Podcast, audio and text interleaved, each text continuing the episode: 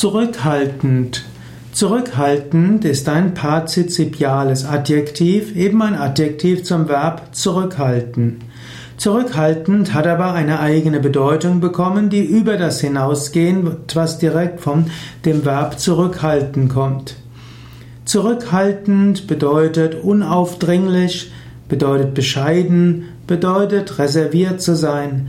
Wer im Hintergrund bleibt, der ist zurückhaltend. Wer etwas abwartend ist und zögernd ist, der ist zurückhaltend. Zurückhaltend kann man als eine besondere Fähigkeit des Menschen ansehen. Wer zurückhaltend ist, der ist wenig aufdringlich. Ein zurückhaltender Mensch kann vom Hintergrund her wirken. Zurückhaltende Menschen wirken durchaus auch angenehm.